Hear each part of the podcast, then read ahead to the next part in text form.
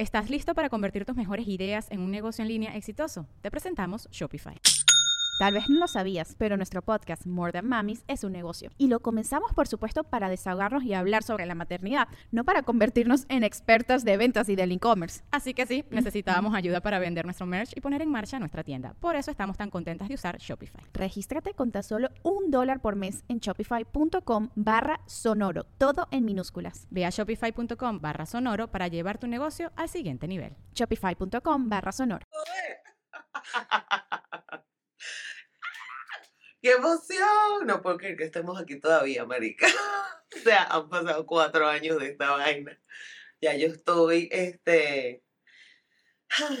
Estamos... Eh, la vida ha cambiado demasiado, muchachos, muchachas y muchaches. Así que bienvenidos a un nuevo episodio de Negra como yo. ¡Eh! Este episodio lo estoy grabando. Eh, probablemente apenas, o sea, grabe este video, va, va, va a pasar muy poco tiempo para que lo vean entre grabación y que ustedes lo estén escuchando o viendo, va a pasar muy poco tiempo y es porque, em, este, o sea, estos últimos meses han sido mucha, mucha locura. No, yo creo que ni siquiera los últimos meses, el último año ha sido como una locura para mí. Em, pero quería hacer este episodio porque justo ahora estoy en un proceso de cambios muy loco a nivel personal, que ya les voy a contar de qué se trata, pero al mismo tiempo como que estoy muy, o sea, se presentó la oportunidad de grabar en un sitio nuevo con Carmen de vuelta a mi lado. Este, y para quienes nos están escuchando, Carmen acaba de clavar los dedos en la cámara. Pero, este, como que han pasado muchas cosas, pero siento que igual es como un full circle moment. O sea, como que esos momentos en los que se vuelve a cerrar y todo se vuelve a reorganizar como era antes, pero cambiado, si sí, me explico. Entonces, bueno, bienvenidos, gracias, bienvenidos y bienvenidas, gracias por estar aquí.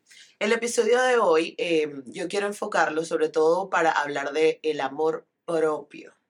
Así que creo que te puede gustar este tema, quédate. Este episodio es presentado por The Social Hub Barcelona. Démosle la bienvenida a la diversidad. Escuchemos las voces de los afrolatinos por el mundo y soltemos esas conductas nocivas que nos limitan como sociedad. Soy Gisette Rosas y esto es Negra como yo, el podcast. Bueno, este episodio lo estamos grabando el día de hoy en The Social Hub, el de Barcelona, el Social Hub, The Social Hub en Barcelona. Y de verdad es un espacio súper chulo. O sea, yo me siento, ya, yo entré aquí y ya yo me sentía creativa. Y como que cuando ves las instalaciones, hay como demasiada gente joven, todo el mundo como que haciendo lo suyo. Es como un espacio para emprendedores, para creadores, para gente que quiere estudiar, gente que quiere conocer gente. O sea, es de verdad un espacio súper único, increíble. Está en una zona súper guay en Barcelona y nos gusta mucho el Social Hub, así que gracias por recibirnos.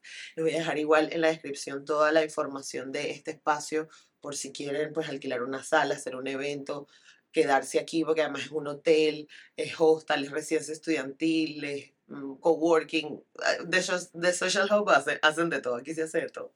Entonces le voy a dejar los contactos para, el, el, contacto para que estén pendientes de los eventos o de si quieren quedarse aquí o lo que sea.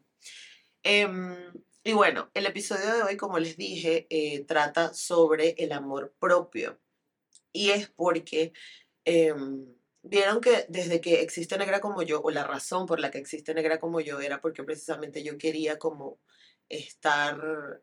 Eh, tener un espacio donde, donde poder conectar desde otro lugar, sobre todo con mujeres negras en Latinoamérica o mujeres negras que hablan español, porque em, era, un, era un lugar donde yo me sentía, o sea, era un espacio que yo no tenía, que me hacía falta en los medios. Yo soy comunicadora social y periodista de profesión y me dedico a la producción de cine y de eventos, pero em, como que siempre estoy analizando los medios, pero nunca veía cosas afrocentradas, nunca veía cosas donde, o, había, eh, o proyectos donde te hablaran de antirracismo, sobre todo en Venezuela, y cuando me, mudé a Barcelona, em, empecé a tener esas conversaciones, pero desde otro lugar, con gente que más bien me preguntaba con mucha curiosidad de qué, este, de cosas del racismo, de cómo me sentía, de cómo me trataban en España. Muchos compañeros, de hecho, me llegaron a, a preguntar como, pero tú cómo te sientes siendo negra en España, tal. Había como una curiosidad genuina.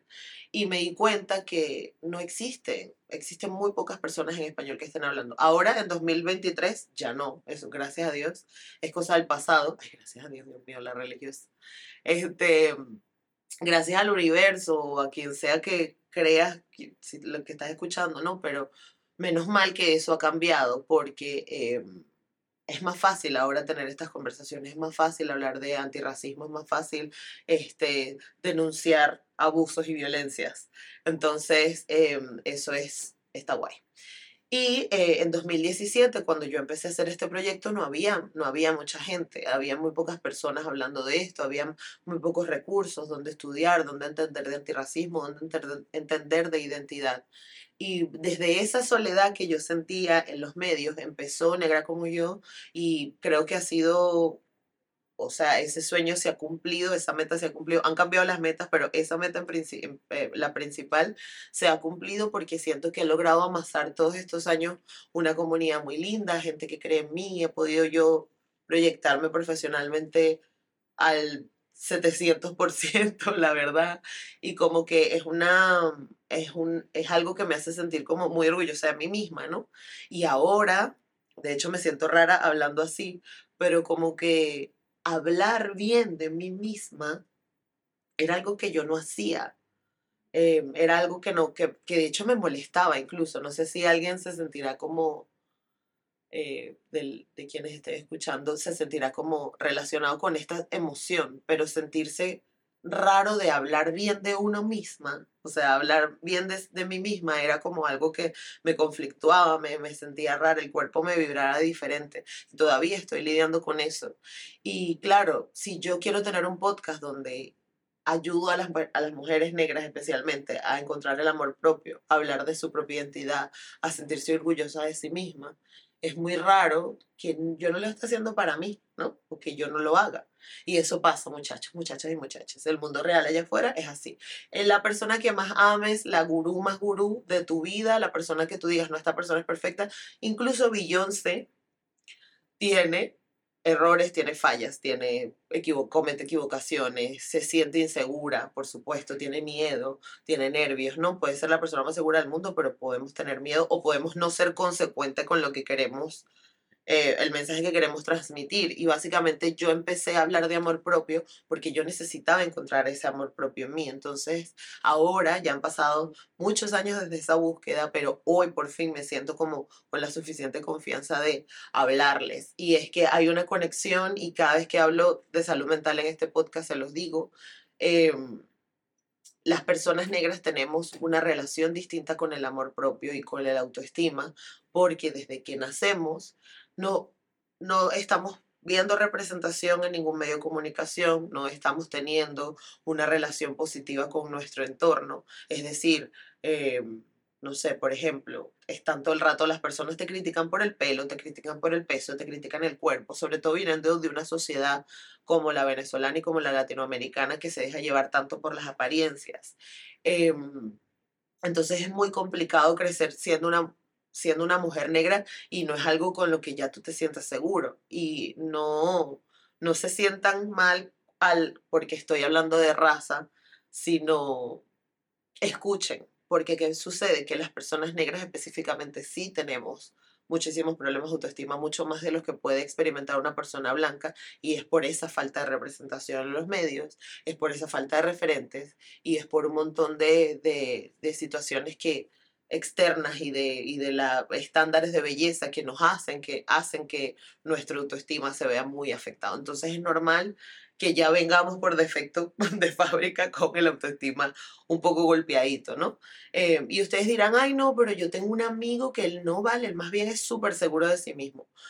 La sobreautoestima también es un problema de autoestima y también es un problema de salud mental. O sea, hay que mantener un balance, hay que mantener un equilibrio en todo. Entonces, cuando veas a una persona que tú la ves y que, wow, ella es súper segura de sí misma, te puedo asegurar que cuando cierra la puerta y cuando esa persona se encuentra sola en su espacio y en su confort, no va a ser tan segura como pretende. De hecho, es muy interesante porque yo empecé mi carrera en los medios de comunicación, trabajando en radio y en televisión en Venezuela. Y era muy loco porque yo trabajaba con tipas que estaban súper pendientes de su estética, tenían peluqueros, iban todos los días para la peluquería, cada 15 días hacerse las manos, los pies, liposucción, vaina, fitness, gimnasio, eh, súbete el culo, bájate, o sea, mujeres que estaban demasiado pendientes de su belleza y de su físico y eran mujeres extremadamente inseguras, que cualquier cosa, cualquier comentario las, las volvía, las mandaba para el suelo, es impresionante. Entonces como que es eso de que una persona es extremadamente bella y la ves que es demasiado segura de sí misma, hmm, hay que mirar eso con lupa porque todos tenemos nuestros momentos oscuros. y está bien, porque además eso forma parte del equilibrio eh, que, que, tenemos que tener en nuestras vidas. No, la vida no es plana ni estable. Tenemos que tener momentos en los que nos sentimos mejor, peor, pero la idea es que vayas agarrando herramientas para ir mejorando tu calidad de vida. Cuando estamos hablando de de, de que queremos, de que ya entendemos que tenemos eh, un tema con la autoestima, que nos sentimos inseguras, inseguros, inseguras por cualquier situación. Entonces, cuando ya lo sabemos, eh, hemos avanzado porque ya lo detectamos, pero al detectarlo no significa que nos tenemos que quedar en esa rueda, tenemos que trabajar para ir mejorando. Y parte de ir mejorando es ser compasivo con nosotras mismas. Pero, pero a lo que voy es que em, el tema del amor propio y de la autoestima es algo que se tiene que ir trabajando poco a poco. Y yo acabo de, por eso decía al principio que es como un full circle moment, porque justo ahora me encuentro en un momento, tanto a nivel personal, a nivel de mi carrera, donde me siento mucho más completa, ¿no? Que siento que como que las piezas se van ajustando en mi, en mi salud mental y en mi relación con el cuerpo y en mi relación con los demás. Y eso es maravilloso porque significa que estoy creciendo, significa que estoy cambiando y significa que no soy la misma Gisette que empezó este proyecto en 2017. Pero esa búsqueda del amor propio, este último año ha echado como turbo, o sea, como que le pusieron, pero triple gasolina. porque ha sido un cambio de cielo a, la tierra. Empezando porque em, yo estoy aprendiendo a comunicar mejor, eh, a comunicarme mejor en este podcast, ¿no? Em, yo estoy aprendiendo también a entender qué es lo que quiero hacer con mi vida profesional, porque yo salí de la universidad queriendo ser productora, pero cuando entras a trabajar en producción dices, ah, bueno, ya va, ¿qué clase de productora quiero ser? Y cuando ves la industria audiovisual y ves que es como una locura, también dices como que, ajá, ¿qué, qué cosas, qué, qué valores quiero yo para mí de aquí y cuáles no y qué cosas voy a aportar nuevas?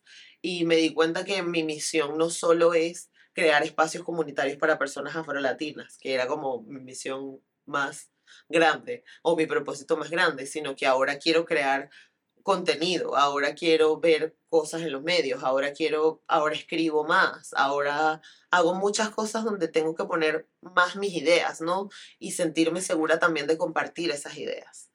Em, entonces, el último año yo me... Em, vamos a hablar de octubre, noviembre de 2022.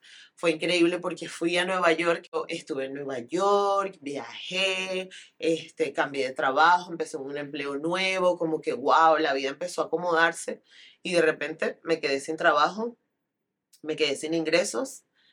Em, volví a vivir con mi mamá, o sea, como que han pasado muchas, muchas, muchas cosas, eh, sobre todo finales del año pasado, principios de este año.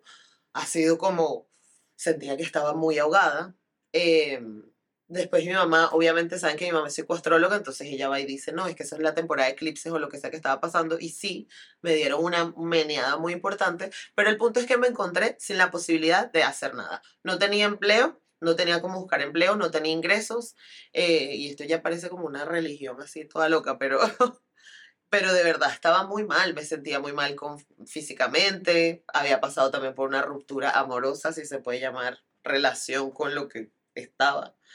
Entonces fue como, wow, o sea, fueron muchas cosas y no me quedaba nada por hacer, sino estar en mi casa, meditar y volver a hacer journaling como lo hacía antes. Y yo soy de coleccionar agendas y escribir en diarios y estar como muy conectada con esa parte de, hablar conmigo misma, pero yo creo que por alguna razón el estar en la oficina, el estar trabajando, las rutinas, lo que sea, te hacen como que perderte en ese bucle de, de actividades varias. Entonces no tienes tiempo para dártelo a ti, no te despiertas, vas al trabajo, te despiertas, vas a hacer otra cosa. Yo estaba haciendo producción en el paralelo en el que estaba trabajando en la oficina, entonces era como que mi vida era una locura, ¿no? Y muy monótona.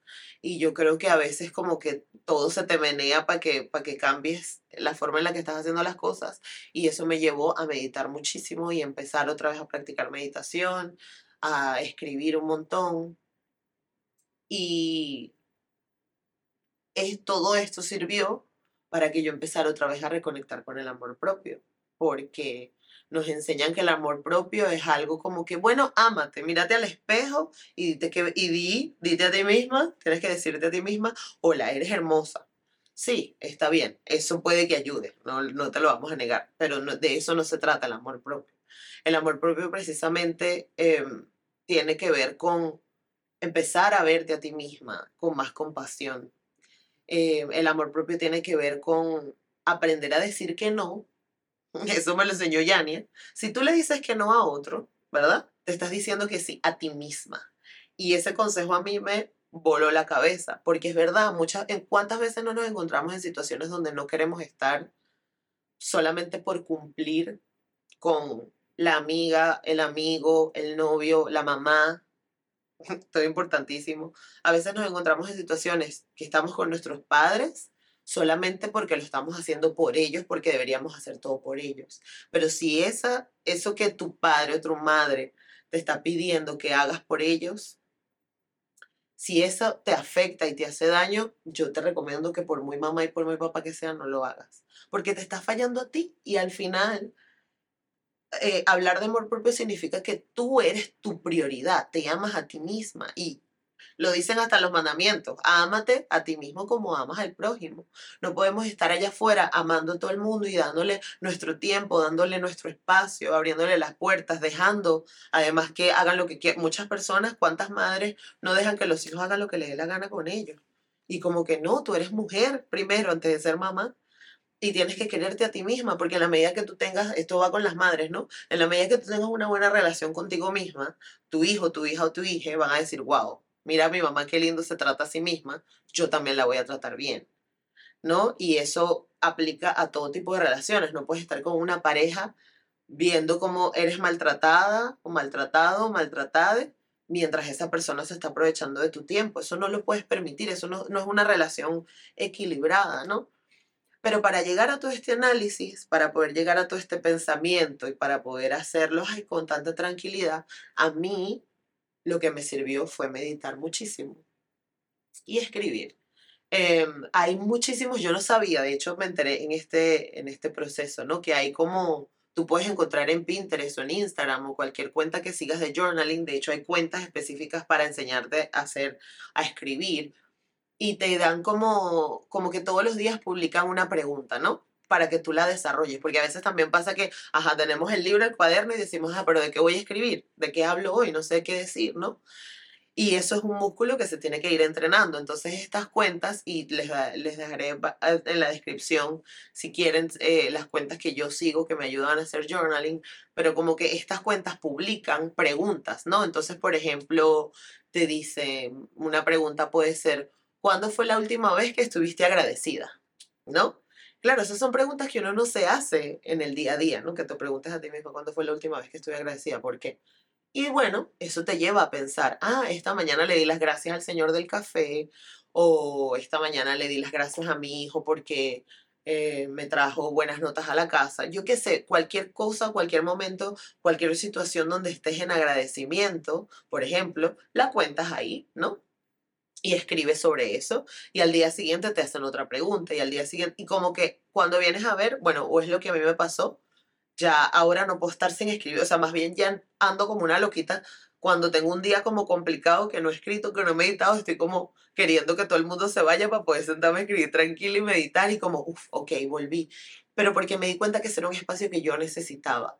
Em, yo soy acuario em, y quienes sepan de astrología, eh, saben que los acuarios somos como personas que vivimos en nuestro mundo, la verdad. Y como que salimos al mundo exterior porque, bueno, necesitamos de la sociedad. O sea, no somos seres muy sociables, pero mi ascendente Géminis me hace ser muy extrovertida y aunque no lo parezca, yo soy tímida, pero soy extrovertida. Raro, ¿no? Pero soy así.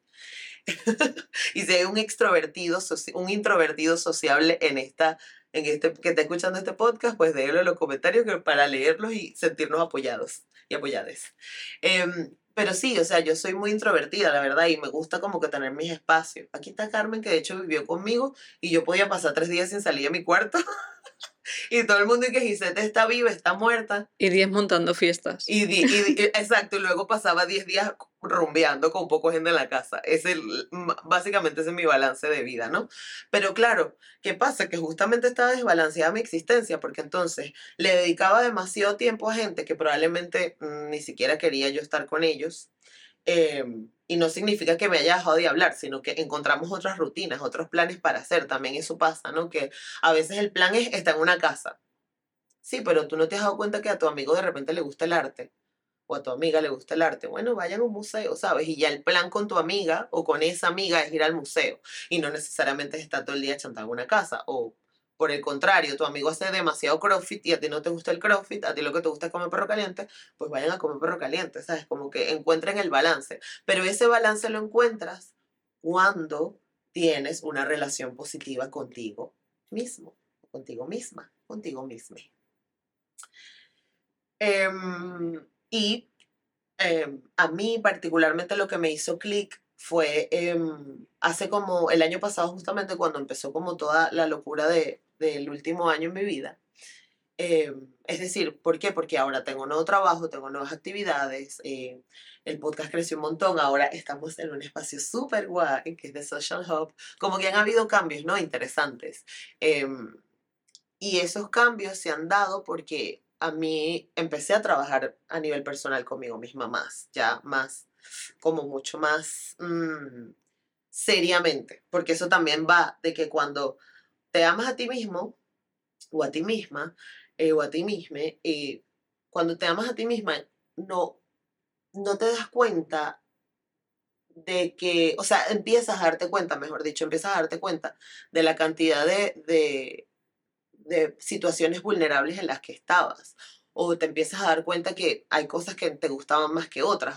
Por eso les decía lo del journaling y que es tan poderoso, porque te empiezas a hacer preguntas que jamás te cuestionas en tu día a día, ¿no? Y eso hace que descubras cosas de ti y eso hace que tu relación con otros empiece a cambiar. Entonces en ese momento yo no tenía más nada que hacer sino sentarme a escribir, a meditar y una de las preguntas que empecé a responderme fue, cuál era mi lenguaje del amor, ¿no? Hay un, hay un mentor y coach que se llama Jay Sherry, que yo lo amo y lo adoro. Él es de origen indio, pero eh, nacido en UK.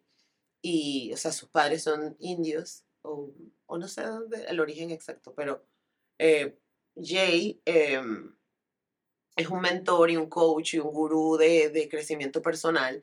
Y él recomienda muchas veces que, sobre todo cuando estamos pasando por momentos horribles en la vida, Em, recomienda que hagamos un trabajo de amor propio. Y ese trabajo de amor propio significa que empecemos a buscar cuál es nuestro lenguaje del amor.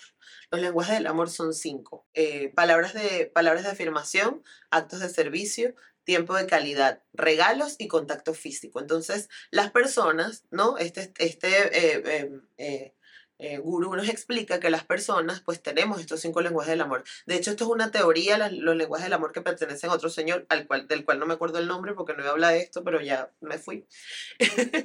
y entonces, este, Jay Sherry recomienda que busquemos nuestros lenguajes del amor. Yo igual les dejaré lectura recomendada en las descripciones para que eh, eh, como que puedan leer más al respecto, pero estos cinco lenguajes del amor, ¿qué pasa? Que nos este libro nos enseña a darlo a otros, ¿no? Cómo, cómo tú eres con los demás, cuál es tu forma de comunicar amor. Pero Jay Sherry lo que te recomienda es que esos lenguajes del amor los busques de ti para ti. No les suena como demasiado loco, ¿no? Demasiado como, ¿cómo que voy a buscar mi lenguaje de amor para, de mí conmigo para mí? No, es como raro. Pero, señoras, les digo que eso a mí me funcionó y ando como una loca diciéndoselo a todas mis amigas, de verdad. Porque ¿qué pasa? Que cuando tú empiezas a entender cómo te gusta ser amada, haces clic y te gusta tanto como te sientes que empiezas a proyectarte de otra manera y la gente te empieza a notar diferente. O sea, yo tengo amigas que me dicen que tú estás, ¿qué estás haciendo? O sea, tú eres, estás diferente. Y es muy loco porque yo también me siento diferente, pero no he haciendo nada. Lo único que he haciendo es empezar a, a trabajar mi propio lenguaje del amor. Mi lenguaje del amor me di cuenta que es tiempo de calidad. Entonces a mí no me importa si yo estoy seis meses por ahí, pero luego me encierro dos semanas porque quiero estar viendo películas, rascándome el culo, cocinando lo que me dé la gana comer, este, pasando tiempo con mi familia, lo que sea que sea un tiempo que para mí signifique calidad. Y wow, ha sido un cambio del cielo a la tierra. ¿Por qué? Porque ahora yo aprendí a manejar ese balance. Entonces ahora puedo estar eso, trabajando dos semanas y luego ya mi mamá, todo el mundo sabe que necesito desaparecerme dos días. Y como que no es un conflicto para ellos tampoco, porque yo también estoy bien y mi familia y mis amigos están viendo que estoy bien, entonces como que de alguna forma como que aceptan eso y que, ay, no, sí, se está en su retiro espiritual de tres días. Pero cuando nos ponemos a ver cuál es el contra, claro, yo paso hasta dos semanas con un montón de gente, organizándole la vida a la gente, buscándole comida a la gente, viendo dónde va a dormir otra gente, si quieren café, o sea, yo, yo me expongo y me aboco a otras personas por mucho tiempo, pero luego necesito tiempo para mí. Y precisamente de eso se trata ese balance. Y eso lo descubrí este año y de verdad que para mí ha sido maravilloso. Así que se los recomiendo. Este encuentro con el amor propio también me ha ayudado a mejorar mi forma de comunicarme a nivel profesional. Porque cuando conoces tus límites, tú sabes cómo limitar a otras personas y hacerlo de forma asertiva. Em, insisto, como yo trabajo haciendo producción, mi carrera literalmente se trata de organizar a gente todo el día. Entonces, significa estar expuesta a distintas personalidades, significa estar expuesta a distintos cambios de humor, significa gestionar a personas y las personas todas somos diferentes. Entonces, eh, no todas las personas te van a tratar igual, no te vas a relacionar igual con todas las personas. Y sí está chévere que, que tú puedes saber tener tus propios límites porque sabes cómo comunicarte con los demás y aprendes a hacer eso. Em, y, otra cosa que me ha ayudado eh, este trabajo de amor propio también es que me siento tan bien con quien soy, me siento tan bien con, con lo que estoy haciendo y por eso les decía lo del Full Circle Moment, porque para mí también, y, y con, esto quiero, con esta idea quiero cerrar, para mí también es como me hace levantarme cada día con más amor a hacer lo que hago, me hace eh, sentirme feliz de, del propósito que tengo además y de, y de darle un nombre a un propósito y como que tener un objetivo que igual cambia con el tiempo, pero creo que tener un objetivo es fundamental, porque cuando llegas a ese objetivo dices, ok, lo logré, esto, ¿no? Y uno de, de, de, mis objetivos desde que me vine a Barcelona era trabajar en cine y organizar eventos y es lo que estoy haciendo. Sí, ya lo estoy haciendo casi nueve años después como estilo de vida pero quien me conoció hace nueve años, yo, andaba como una loquita queriendo producir lo que sea, ¿sabes? Y queriendo trabajar y trabajé en todos los cortos de mis amigos y hice 1500 proyectos donde no me pagaron nada y donde me tuve que igual currar como si fuera la última película de Martin Scorsese. O sea, pero es porque mi pasión es lo que me gusta. Em, ¿Qué pasaba? Que bueno, ahora ya sé identificar patrones violentos y ya sé identificar cuando la gente está abusando y ya sé identificar y ya sé cómo poner límites. Entonces, eso me hace que, que mi nivel em, psicológico, mental y emocional y profesional haya cambiado y eso pues me hace sentir muy orgullosa. Entonces, em, nos encontraremos con una nueva temporada que va a estar bien interesante porque yo voy a ser mucho más abierta y creo que me voy a sentir más cómoda hablando de otras cosas. Aparte me funaron en mayo. Eso fue otra cosa como súper loca que pasó. O sea, como que nunca había vivido la experiencia de que me cancelaran en internet. y es muy interesante porque em, me escribía gente que ni de la que tenía años que no sabía y que, marica, vi tu nombre en internet, ¿qué pasó? Te están quemando, te están odiando. Y la cantidad de cosas que me quedé sin leer porque la verdad es que ni le di ni la, mayor importancia porque igual sigo, sigo teniendo razón con lo que dije. Pero más allá de eso y de esta arrogancia, es que eso me hizo también ver como que wow, o sea, lo que puedo decir, o sea, las palabras que uno dice tienen impacto, ¿no? Y eso me hizo querer más bien ser mucho más responsable con las cosas que digo, ¿no?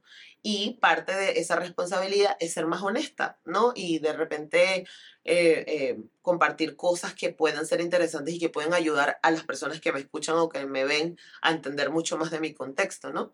Igual tienen un montón de episodios donde aparezco con echándole todos los cuentos de mi vida, pero bueno, esta temporada que viene va a estar mucho más em, contundente, porque también tengo miedo, ya no tengo miedo de decir ciertas cosas también. Entonces, como que eh, esto es lo que significa, o sea, yo hice como que, ah, eso, o sea, que si a mí me cancelan por decir algo así, esto es lo que va a pasar, que va a haber un, montón de gente hablando de mí y mandándome a la mierda. Perfecto. no, o sea, esto es todo lo que va a pasar, perfecto. No, no, no tengo miedo, no, no tengo miedo de emitir opiniones mucho más sólidas. Y además, me he estado educando mucho más, ¿no? Como he estado tanto tiempo, eh, em, como he estado mucho tiempo más enfocada en mí, entonces me puedo tomar el tiempo de leer más, de aprender cosas que sí me, me nutran, ¿no? Y, y además a darme cuenta de que a veces uno pierde mucho tiempo en pajuatadas y dándole tiempo a gente que no, cuando puedes estar leyendo un libro, y aprendiendo y educándote. Entonces, bueno, nada, esa es mi recomendación con respecto al amor propio. Gracias por estar en este episodio, gracias a The Social Hub por prestarme esta sala tan bella. Em, gracias, Carmen, por volver mi corazón. Y gracias a ustedes eh, por conectarse, por escucharme. Recuerden que estamos en todas partes, como Negra como yo, que tenemos un Patreon donde puedes ayudar eh, a crecer mes a mes este, a este, este podcast y que seguimos, que seguimos haciendo muchas cosas, que estén pendientes de las redes sociales. Yo estoy haciendo eventos y ando por ahí jangueando con actividades afrolatinas bien interesantes y yo creo que es una comunidad muy linda la que tenemos aquí. Así que gracias por estar y un beso. Nos escuchamos en el próximo episodio. Chao. Producido por Heroes Media Productions. Producción ejecutiva Gisette Rosas. Dirección y video Carmen Ripoll. Diseño gráfico Carlos Castro. Edición y montaje María Laura García. Música Jason Cardona y Jan Balsán.